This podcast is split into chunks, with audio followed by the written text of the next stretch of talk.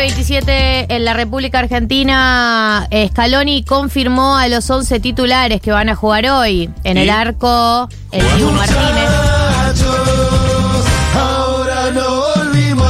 Que cante como el de la mosca. Que igual es lógico, porque no va a cantar como el de la cancha. Pero. Pero es el de la ya mosca. sé, pero es raro escuchar al de la mosca cantando la canción de cancha, eso hoy. Ah, ¿Se entiende? Pero Como- original es de él también. Ya sé, pero esta es la canción de la cancha. Es como la gente que va a la cancha y quiere afinar eso hoy. Es medio raro. Hay gente en la cancha que afina. Sí, Esto es real. Bueno, entonces los 11 titulares de Scaloni para enfrentar a Australia de la 16. Tenemos al Dibu Martínez en el arco. Tenemos en eh, la defensa Nahuel Molina, que estuvo Bien, también Nahuel, eh. mejor y mejor que Montiel, en mi humilde opinión. Yo me fui a la B, pero bien Nahuel, mejor que Montiel. Cuti Romero y Otamendi como dupla central. El Cuti Romero era- estaba en duda porque es uno de los jugadores que llegó medio cansado, pero bueno, finalmente va a jugar. El huevo Cuña eh, por el otro lateral, otro que estaba en duda porque había terminado muy cansado el partido contra Polonia, pero por lo menos entra en el 11 titular. Después veremos qué pasa. Por el medio tenemos Enzo Fernández, De Paul, McAllister y Papu Gómez, que Papu Gómez entra en reemplazo de Di María. Que parece que tiene una contractura, un Tiene una algo raro contractura. ahí. Tiene una contractura, no descartemos que eh, eh, pueda entrar en el segundo tiempo. Sí, sin ningún tipo de datos, le dije a mis amigos si es la final para mí la juega. Solo no está jugando porque es contra Australia y se. Obvio. No, y porque me parece que la escaloneta tiene una virtud y la virtud es que eh, pueden haber cambios dentro del equipo y que el equipo siga funcionando. Estamos de acuerdo. Y por último tenemos a Julián Álvarez y a Lionel ¿No Messi. vas a decir nada? ¿No vas a decir nada? Pues muy bien Nahuel Molina, pero bien que Gallardo hizo mucho por este país. Y no solo por los riverplatenses. Quiero que lo sepas. No dije nada de McAllister tampoco. Eh, muy bien Argentinos Juniors en su formación. Muy bien Boca que le hizo a- dar el salto de calidad. Dudoso. Bueno, estos son los Vamos a 11, estos son los 11 titulares de Scaloni para enfrentar a Australia. Desde las da. 16, recuerden que nosotros vamos hasta las 15:30, una hora más, los acompañamos y entre otras propuestas que hemos armado para el programa del día de la fecha, ya está con nosotros en el estudio nuestro querido amigo del alma y del corazón y además un periodista muy reconocido de Eh, política internacional. En segundo lugar, segundo lugar. eh, el mismísimo Juan Elman. Bienvenido, Juan.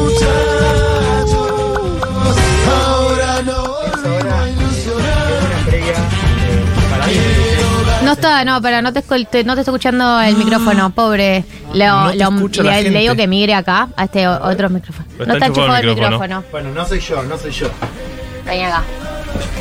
El nivel de. Juan estaba diciendo una reflexión. Te querían cortar del aire. Juan estaba diciendo una reflexión y Juan, nada de Pero no lo que estaba, dijiste se no es que, no es que no est- estaba mal conectado, no estaba enchufado, estaba No, no, no, completamente era desenchufado. juguete, No, pero era- yo no era, o sea, también- Era un, un falso micrófono. Llego y ¿quién lo, lo dejan ahí como si estuviese enchufado? Bueno, qué sé yo. ¿Qué, qué nos estabas Hacete No, diciendo? estaba hacete diciendo cargo, que querido. mm, para mí era, es una gran previa esta, digo, para ustedes no, porque están todos los sábados, pero para mí me encanta que me haya tocado este sábado porque como que hay algo de la previa que claro, tengo que trabajar, entonces como que eh, Pasa se, más rápido. se pasa más rápido, claro, salís con otra cara. Así que estoy muy contento de estar acá. Bueno, qué bueno que estés contento. Porque eh, podrías haber venido con la onda opuesta. Con tipo, la peor de hijos las de ondas. puta, me hacen venir. No, pero la verdad que este año en este programa, ya como que es la última del año, la última columna creo. Esta es la última columna de Juan Elman del año. Vine casi siempre de buen humor, lo cual es algo que no me pasa en ningún otro plano casi de mi vida. No, y no ¿Es verdad o no? dice Vengo eso, siempre sí. de buen humor. Nosotros también eh, nos suele pasar eh, en, en 1990 que los integrantes eh, solemos venir de buen humor. Sí. Eh, la- a pesar de trabajar un sábado, a pesar Dormir de. una hora después de joda. Claro, que algunos, algunos vienen de gira y etcétera, vienen de buen humor igual. Y yo creo que también, que es una virtud del clima que se genera. Y de los oyentes. acá. La verdad que Siempre. sí, la verdad que sí. Bueno, hoy traje una pregunta como para ordenar algunas ideas, si quieren, sobre lo que estamos viendo a nivel geopolítico del mundial, que es básicamente si sirve de algo organizarlo. Una pregunta que eh, quizás estuvo rondando un poco con, con estas noticias que hablan del, del costo ¿no? del mundial, un costo altísimo, más de 200 billones de dólares. Bueno, una no cifra. tenés 200 billones de dólares. No, pero fíjate, la cifra a mí me sorprendió porque, ponele, ni Rusia ni Brasil, que ya habían sido los más caros, no llegan a los 20. Y esto es 200, o sea, es ¿Y una por qué fue, locura. fue tanto más? Porque, eh, porque acá están. La, la juntaron en pala. A ver, primero no- que no- uno no ve las cifras y siempre es como van, va- se van superando, ¿no? Pero sí, sobre todo para la infraestructura, porque era un país que no estaba preparado para... Tuvieron que construir todos los estadios, más o Claro. menos. No. Eso debe haber sido. Y subtes. Y hoteles. Todo, Todo. todo, todo. O sea, Y no además- solo estadios. Porque. El nivel, el nivel de lo, lo forzado, lo forzado de la sede. Sí, totalmente, porque además, eh, bueno, un, un país sin tradición eh, futbolística, futbolera, un país que no tenía infraestructura para hacerlo a priori. Hubo que cambiar la, fecha, porque no se podía hacer en junio como siempre por el tema de altas temperaturas. Entonces ya tenés que moverlo. Y es increíblemente el último mundial más o menos digno para ver y diría ir a ver, o sea, no es que iba a ir, yo no iba a ir a Qatar, pero viste que a partir de ahora son 48 equipos y al menos tres países, con lo cual este es como, y además es toda una ciudad. Con lo cual, digo, es un mundial medio único, el último mundial para ir a ver en un solo lugar, ¿no? En un solo Sí, territorio. el próximo mundial, cuando quieras ir a Argentina, tenés que literal cruzar océanos, continentes, todo. O sea, México, Estados Unidos y Canadá son las posibles sedes. No, es totalmente lo que- inviable, tenés que moverte. O sea, Maslatón no podría ser, porque este Maslatón está recorriendo todo. Eh, quiere romper el, el Guinness de la persona que fue a ver más partidos en Sí. un mundial. Seguramente lo haga. Seguramente lo haga. Sería muy gracioso. Costo Este económico tuvo este mundial alto, eh, ligado también, o no ligado, pero digamos, hay una cifra también muy impactante que es la del costo de vidas humanas. No sé si vieron algo de la investigación que hizo el Guardian, que eh, habla de 6.500 trabajadores migrantes muertos en los 10 años que dura, digamos, desde que se le asigna a Qatar eh, la, la Copa del Mundo, la organización de la Copa del Mundo, hasta que se termina de construir el último estadio, ¿no? O sea, hay ahí una, una polémica a ver de efectivamente cuánto, cuán real es ese número, pero son miles de migrantes muertos en el marco de la construcción de infraestructura. Eh, con este sistema, aprovecho para comentarlo, este sistema, no sé si vieron algo, eh, Cafala, es un sistema básicamente de esclavitud en el siglo XXI, donde Sí. charlamos el contrata- otro día, Ah, bueno, sí. no, pero repásalo porque por ahí hay gente que no lo. No, no, lo a ver, es un sistema que conecta eh, trabajadores eh, migrantes, sobre todo en el caso de Qatar, digo, de India, de Nepal, de Pakistán, con empresas locales, es el sistema que usó la Copa del Mundo, entre otras, donde básicamente se fa- facilita alojamiento y alimento a los trabajadores, pero a cambio, digamos, en el contrato, le pueden revocar la visa en cualquier momento eh, y para dejar el país o dejar el, el trabajo tienen que tener aprobación de los patrones. O sea, es un sistema de esclavitud en el siglo XXI. Bueno, por eso también Pero parte tampoco de... juzgues, ¿no? Las culturas de Claro, Oriente, eso es lo tu- otro, eso es lo otro. ¿viste? occidental O sea, es, el, también. es el primer país eh, que- genera un choque cultural muy fuerte y da lugar a todo tipo de comentarios también, ¿viste? Como que no se puede criticar porque es otro país y porque, Y porque somos muy occidentales Y para somos muy occidentales y muy blancos y muy privilegiados por lo demás. Eh, a ver, metámonos en esta pregunta para ordenar un poco la columna. Les decía, ¿sirve de algo? No? A a nivel económico no. O sea, en términos de la de, de si hay em, ganancias por, a- por alojar el mundial, a corto y mediano plazo no. Pero eh, decían, eh, había salido una de las notas, te miro a vos, Marto, porque siento que podés captar la referencia, de que el, el país que sede el mundial después tiene un crecimiento de su economía. Había Sí. salido una nota hace poco. Pero esas cosas es medio cuando me dice. Pero No, lo, busqué, lo busqué. Hecho, hay me un libro que escribieron Simón Cooper y Stefan Simaninsky que se llama Soccernomics, donde ellos justamente miden esto. Teniendo en cuenta claramente no solamente lo que ganás eh, de entradas, por ejemplo, sino del impacto en turismo. Por supuesto hay una cuota que no puedes Por eso, la calcular. marca país. Claro, ahí nos vamos a meter, pero digamos, en términos económicos directos, no, perdés guita. Eh, te genera un rendimiento muy bueno para la FIFA, porque ya empieza a recibir de entradas. O sea, de hecho, cambió a 2000, en, a Sudáfrica, le sacan la organización de las entradas, con lo cual ya a partir de 2010 la FIFA empieza a recaudar directamente desde ahí. Le va bien a los, a los sponsors y le va bien, por supuesto, a lo que es comercio, industria turística local en, esos, en ese mes del, del mundial por la cantidad de gente que llega. Pero el país, así, o sea, termina perdiendo más plata de la que gana, al menos en términos directos, ¿no? Después hay que ver qué pasa con beneficios a futuro, pero muy a futuro, digamos, ¿no? De, de proyectar el país. No, aparte, perdón, pero la FIFA pone un montón de límites. O sea, no es que la FIFA te dice, che, hacemos en Qatar, dale de una. No, no, los estadios tienen que cumplir un montón Claro. de reglas. Todo lo que construís tiene que seguir un montón de reglas que lo pone la FIFA, lo paga el país, pero la FIFA te dice cómo tenés que hacerlo. Y, eso es un poco y después también qué haces con eso, porque está el caso de Sudáfrica, por ejemplo, Mm. que claro, quedan estadios abandonados, que hoy estaba leyendo, les sale más caro mantenerlos, o sea, que estén ahí Claro, a lo que ganan por la plata que reciben de entradas por otros shows, digamos, ¿no? Con, o sea, Claro, no les rinde. Bueno, no les a, rinde. a los cataríes les va a pasar lo mismo. Claro, Lo van a meter ¿qué carajo orto, haces? los- Claro, los seis son estadios 3 que millones de personas, de las cuales el 90% son nada más extranjeros, o sea, una gran cantidad de trabajadores migrantes que no tienen la capacidad para comprar entradas. O sea, es realmente una incógnita qué se va a hacer con toda esa cantidad de estadios construidos. Hasta puede ser contraproducente si uno lo mira, pensando también asociado al costo eh, humano y económico. Está el caso, que creo que es el caso más ejemplar, que es el caso de, Brasil, o sea, un gasto muy alto eh, en, en virtud de esa infraestructura y lo que cuesta organizar el Mundial, eh, en un contexto doméstico complicado, había recesión, había descontento económico, y eso genera una, bueno, en ese momento una ola de protestas contra Dilma bastante fuerte. O sea, de hecho, si uno mira a Brasil en retrospectiva, en esta trama que tiene en Lavallato un punto de inflexión, que Mm. tiene en, en el otro punto de inflexión con la salida, la- el golpe a Dilma y con la llegada eventualmente de Bolsonaro, si uno mira los primeros signos de malestar, que son protestas bastante masivas, el Mundial es un detonante ahí, porque como dice, bueno, no hay plata para nosotros, pero hay plata para organizar este Mundial, digamos. Ah, me, ac- me acuerdo de esa polémica en el año 2014. Bueno, había arrancado, o sea, fue realmente un punto de inflexión. Reconozco que además Brasil tuvo Mundial 2014 y Olimpiada 2016, con lo cual tenías un gasto altísimo. Metámonos en otra posible respuesta, que es una, una respuesta que acá hicimos una columna, eh, que fue la columna de Soft Power. Yo les Mm, contaba un me poco encantó de. esa columna, Juan. Sí, a mí me, me, me re gustó también, ¿no? Un poco esta idea de, de pensar el poder no solamente con como el poder de, de la guita y de las armas, sino el poder de eh, la seducción o el poder blando, que es una idea que trae este autor, eh, Joseph Nye, esta idea de la capacidad de un Estado de ganar influencia en el escenario mundial a través de la seducción, del prestigio, ¿no? Una cosa más eh, más blanda, fu- que funciona más justamente con, con la persuasión, con la seducción, esta idea de que, de que los otros países quieran ser como vos. ¿no? Claro. Es una idea para mí muy, muy interesante.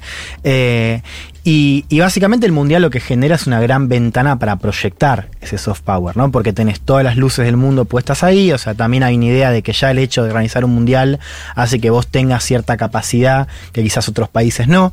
El caso de Qatar, y ahora quiero comentar un poco más de eso, pero es un caso bastante excepcional porque es un país muy pequeño, un país que en general mm, el mundo lo conoce por la guita que tiene, eh, pero digamos, no tiene, no, no ha habido otro gran evento así que haya proyectado a Qatar. Bien es cierto que Qatar ya viene hace tiempo buscando construir soft power. O Qatar es un estado bastante ejemplar en eso porque es un estado muy pequeño, con mucho dinero, en parte por el petróleo, pero sobre todo por las reservas de gas natural, tienen las terceras más grandes de, la tercera reserva más grande del mundo, mucha guita, y ha usado siempre esa guita para intentar salir un poco de Medio Oriente.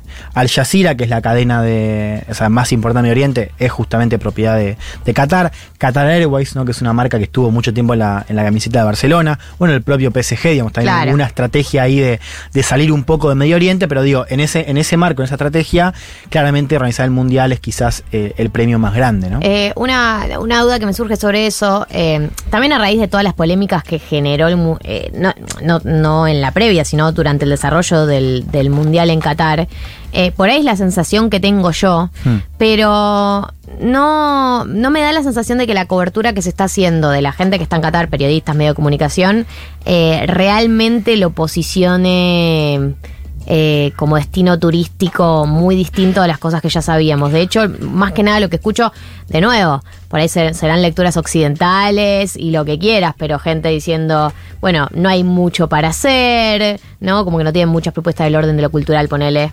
Si nosotros, si uno midiera eh, Sí. por qué visita una ciudad, salvo que vayas a hacer playa, eh, el calor es, es, es total, la, la, la, la sensación que me da a mí, por ahí, de nuevo, estoy contaminada por lo que yo creo, pero la sensación que me dio a mí posta es eh, como una ciudad medio artificial, eh, un país medio artificial. Eh, no, no sé cu- cuán realmente está sucediendo en términos de ventana para el mundo de, uy, después de este mundial salí con otra idea de Qatar. Bien, me gusta lo que introducís, pues quería también llegar ahí. A ver, ahí creo que hay dos cosas. Por un lado, eso de a nivel turístico, digo, no sé qué piensa la gente que va, pero digo, por lo que uno recibe acá, es verdad. No, no me muero de ganas de ir a Qatar, la verdad. No, No. quiero saber nada. Y hay otra cosa que es bien interesante, que es esta idea del sport washing. No sé si vieron algo, esto de que, eh, o sea, esta idea de organizar, o sea, usar el deporte y sobre todo el tema de los eventos para un poco lavar tu imagen eh, a nivel doméstico, pero también la imagen que pro- que solés proyectar al mundo. Digo, el caso de Argentina 78 hacia adentro fue un caso, ¿no? Digamos, la Junta Militar intentando lavar un poco lo que pasaba, sobre todo en términos de violación de derechos humanos, y está el tema de Qatar, por supuesto, con la cuestión de derechos humanos y eh, en general, ¿no? Pero sobre todo con el tema de diversidades sexuales.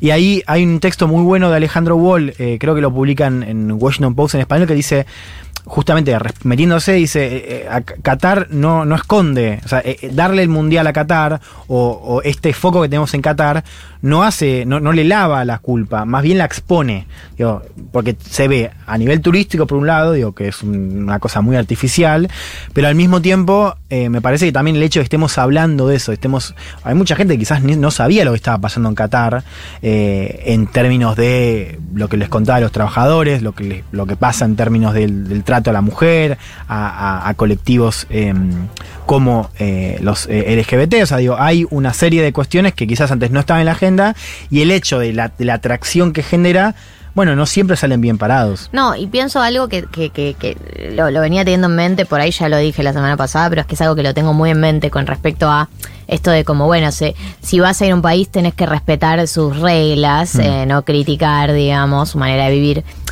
La sensación que tengo yo es que si vos sos Qatar y te propones como sede para la- el, el Mundial, que es un- uno de los eventos más occidentales del mundo, eh, y probablemente te enfrentes a todas las críticas que vienen de cómo vivimos la vida, eh, o por lo menos los valores, las creencias, lo que sea, que se haya construido eh, de cómo vivir en Occidente. Vos les, vos pediste, coimeaste, laburaste, rosqueaste para que llegue un evento recontra occidental a tu país. No sé qué esperaban que sucediera. No, claro, y ahí está el riesgo. Ahí hay un riesgo. Claro, ahora, también es verdad, y esto lo pienso por la cuestión de, viste, esto de, bueno, este doble juego entre, bueno, se legitima a Qatar o se lo expone, digamos.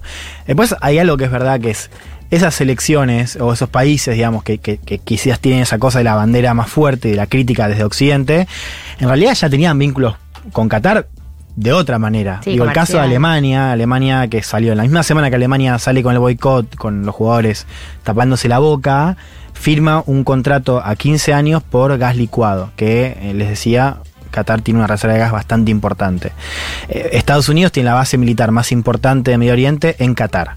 Entonces, digo, más allá de esa cuestión, digo, por fuera del Mundial, lo cierto es que esos estados, para Occidente, digo, más allá de lo que se quiera decir, no es que el Mundial ahora los mete en el juego, es que ya están en el juego. Que justamente, que le den el Mundial es, es síntoma, es sinónimo de que ya hay un lazo clave para Occidente con esos países. El caso de Estados Unidos a nivel de seguridad es muy importante. Francia, que fue clave en el voto, o sea, Francia hubo una campaña muy fuerte, eh, no me quiero meter ahora, pero digamos, lo pueden buscar, eh, donde Francia, en el marco de la asignación de Qatar como sede, teje un acuerdo militar y hoy Francia es uno de los principales, eh, do- no donantes, vendedores de armas a eh, Qatar. Claro. Digo, esos Sí, vínculos sí, sí. ya están, no es que ahora con el Mundial se, o sea, no es solamente el tema del Mundial. Para que haya Mundial, eso significa que hay vínculos previos, más allá de las críticas que se hacen ahora, que digo, por supuesto, son, son legítimas desde la sociedad civil. Quizás los gobiernos ahí pasa eso, o sea, la selección de Alemania dice una cosa, hay que ver si le caemos a los jugadores o no, pero digamos, el gobierno teje un acuerdo a 15 años, eh, y que está, está bien, pero digo, para, al menos para, para, para decirlo. En el documental de Netflix, perdón, no sé Sí. si lo vieron, pero No. queda muy claro Ah, eso. el de- El de la FIFA. Sí. Ahora te digo cómo es el nombre, No lo vi, pero. pero- pero FIFA, contame. Pone FIFA en Netflix básicamente y Dale. cuenta bastante esto que está contando Google- Juan. FIFA Netflix en Google. Sí, literal. Eh, pero no sé si. A mí lo que me dio la sensación es que la elección fue en 2010 también.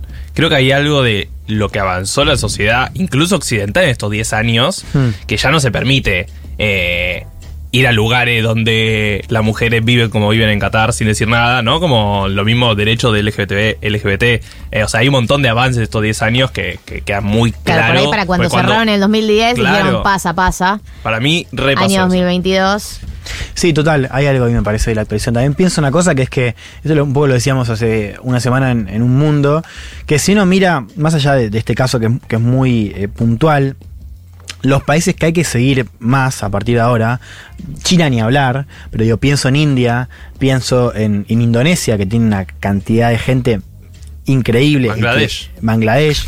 Nuestros hermanos van- van- Los estados que también nos van a generar esa tensión. Digo, eh, Todos, y ese todas las sedes del mundial igual, eh, viste, el otro día me decían, bueno, van a criticar el Qatar, el año que viene cuando se hagan Estados Unidos, critiquen también.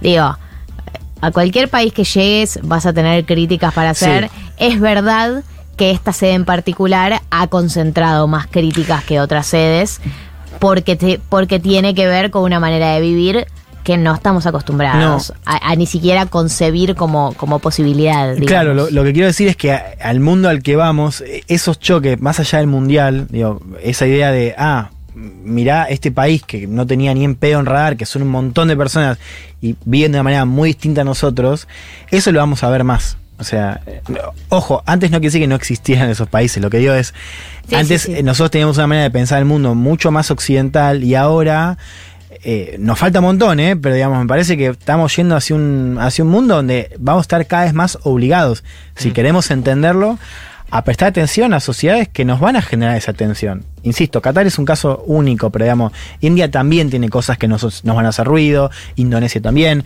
China, de un caso que todavía miramos muy poco, es otro gran ejemplo de, cosas que nos van a generar tensión o que quizás ya nos generan, pero digamos, el mundo va hacia ese lado. Quiero cerrar con simplemente esto, que para mí era la respuesta, digamos, para, para dar, eh, que tiene que ver con pensarlo en clave regional. Digo, es verdad que Qatar tiene una estrategia de soft power muy clara para todo el mundo. Eh, les contaba el vínculo con Estados Unidos, con, con Europa, eh, pero sobre todo es un país que tiene una rivalidad muy intensa, es un país ubiquémoslo, muy pequeño, que está ubicado entre Irán y Arabia Saudita, que son los dos polos más fuertes de Oriente, los dos rivales, y que siempre estuvo obligado justamente a buscar influencias a sus para Qatar el soft power se, fue casi un mecanismo de defensa, o sea, fue una manera de buscar influencia en el mundo para ganar autonomía y justamente no estar aplastado entre los gigantes que tenía al lado, ¿no? Irán y Arabia Saudita, de hecho hubo un bloqueo bastante claro, va- claro, bastante fuerte eh, de Arabia Saudita y buena parte del mundo árabe a Qatar justamente por este juego que tenía Qatar a nivel regional, que es un juego muy autónomo, un, un jugador que se lleva bien con todos, tiene vínculo con Qatar, con Irán, perdón, tiene vínculo con Israel, con Palestina, con Estados Unidos, con esa base que les contaba. Bueno, eso le generó roces con Arabia Saudita y sobre todo Emiratos Árabes Unidos. Y este mundial para mí también hay que marcarlo en esta cosa de decir a los vecinos, ojo que yo puedo armarte un mundial, es como una cosa también de, de sacar un poco la pija, decir Sí. a los vecinos, ¿no? Digo, también en, Al mundo entero. al mundo entero, al mundo entero, claro. Para Occidente hay una cosa así que, bueno, vos rompés las pelotas, yo con esta torta de guita te puedo callar. Y además hay una cosa eh, que no sé si lo vieron en este mundial, pero eh, Brasil tuvo que cambiar las leyes para que vendan alcohol en los estadios y lo lograron. Eh, Qatar no. No. O sea, en Qatar no se cambió. O sea, también hay una cosa de, viste, de marcarle el pulso. Hasta, hasta acá. Eh, hasta ahí, claro, a Occidente. Lo mismo eh, se puede pensar en mensajes eh, a eh, los vecinos, pero bueno, creo que quizás el interés está puesto en eso de la influencia, de la proyección, del guiño a los vecinos y también esto de decir, bueno, yo tengo guita, no me importa el coste, lo puedo hacer, más que una cuestión de ser redituable en términos económicos a corto plazo. Excelente, me encantó, Juan. Eh, Bien, me encanta. Ya me volver por la a. cabeza esta canción. La voy a terminar odiando después de hoy. Che, eh, en eh, una hora y diez minutos juega la Argentina de nuevo. Octavos de final, matar o morir. Estos octavos, chicos, no, no se hacen cálculos. El No. que gana pasa, el que pierde se queda afuera. Y si Chau. empatás, 30 si minutos de sufrimiento, agonía. Ay, no, no. Eh, así que bueno, vamos a seguir con la previa. Juan, feliz año nuevo, porque ya esta es tu última columna. Wow, Wow. Wow. ¿Cómo pasó Qué el loco, tiempo, man. eh? qué loco. ¿Cuánto vamos ya de acá, 1990? De acá. ¿Cuánto tiempo tiene? Y esta es la tercera temporada. Tiene Wow. dos años y medio. O sea, ¿y año que viene es cuarta temporada? Wow. Sería la cuarta temporada, sí. Wow. ¿Va a haber fiesta de fin de año o algo? Eh, ahora que lo decís, me haces pensar en eso. Todavía no hay nada cerrado. Pará, y vos no tuviste. Yo, perdón, eh, Sí, que estamos vos- al aire, porque quiero saber. Ventilemos, Porque, ventilemos, ventilemos. no, pues ¿sabes lo que pasó? Yo- no, bueno, y este, parte de mi buen humor este año tiene que ver con decidir que esto va a ser una especie de perros de la calle portátil para hablar. Pero no, me pasó. Yo estaba seguro que hoy a la noche era fervor. Y no, no es fervor, es el No. 10 de diciembre. Es el 10 de diciembre. Pero también vi en Instagram, y te quiero preguntar ahora al aire, tu fiesta, la de Tati. Ay, ay, ta- Tata. ¿Eso Tati. cuándo es? Le cambié el nombre. ¿Querés venir? Ah, sí. Bueno, sí. buenísimo. ¿Vos vas? Sí, voy. ¿Ustedes van? Sí, sí, voy. Voy, Buenísimo. voy. eh, eso No me la pediste, Diego, Eso no es te hagas hoy a la noche. eh, pero digo, esto quería decir al aire. Si hay fiesta de Tata, yo siento que debería haber una fiesta quizás un poco más pequeña para no competir con la estructura de la radio. Sí, no, no- no podríamos encuentro- aunque quisiéramos, No, igual. claro. Pero un encuentro en 1990, no sé, la deslizo. Los 1990. Noventers. ¿No? Eh, sí, puede ser. Y pasamos Eh, solo música de los 90. Sí. Y O Tamagotchis. so- solo Shakira, toda su discografía de principio a fin. Eh, bueno, venite hoy a la fiestata. Yo creo que es, eh, yo creo que Argentina va a ganar hoy. Estoy convencida de que así va a ser. Y creo que vamos a tener todos mucha manija de salir esta noche. Sí, así por que eso. la fiesta pipona, la fiestata, eh, es esta noche. Estás invitado, Juan. Voy. Marto va, así Yo voy. que ya tenés una compañía segura.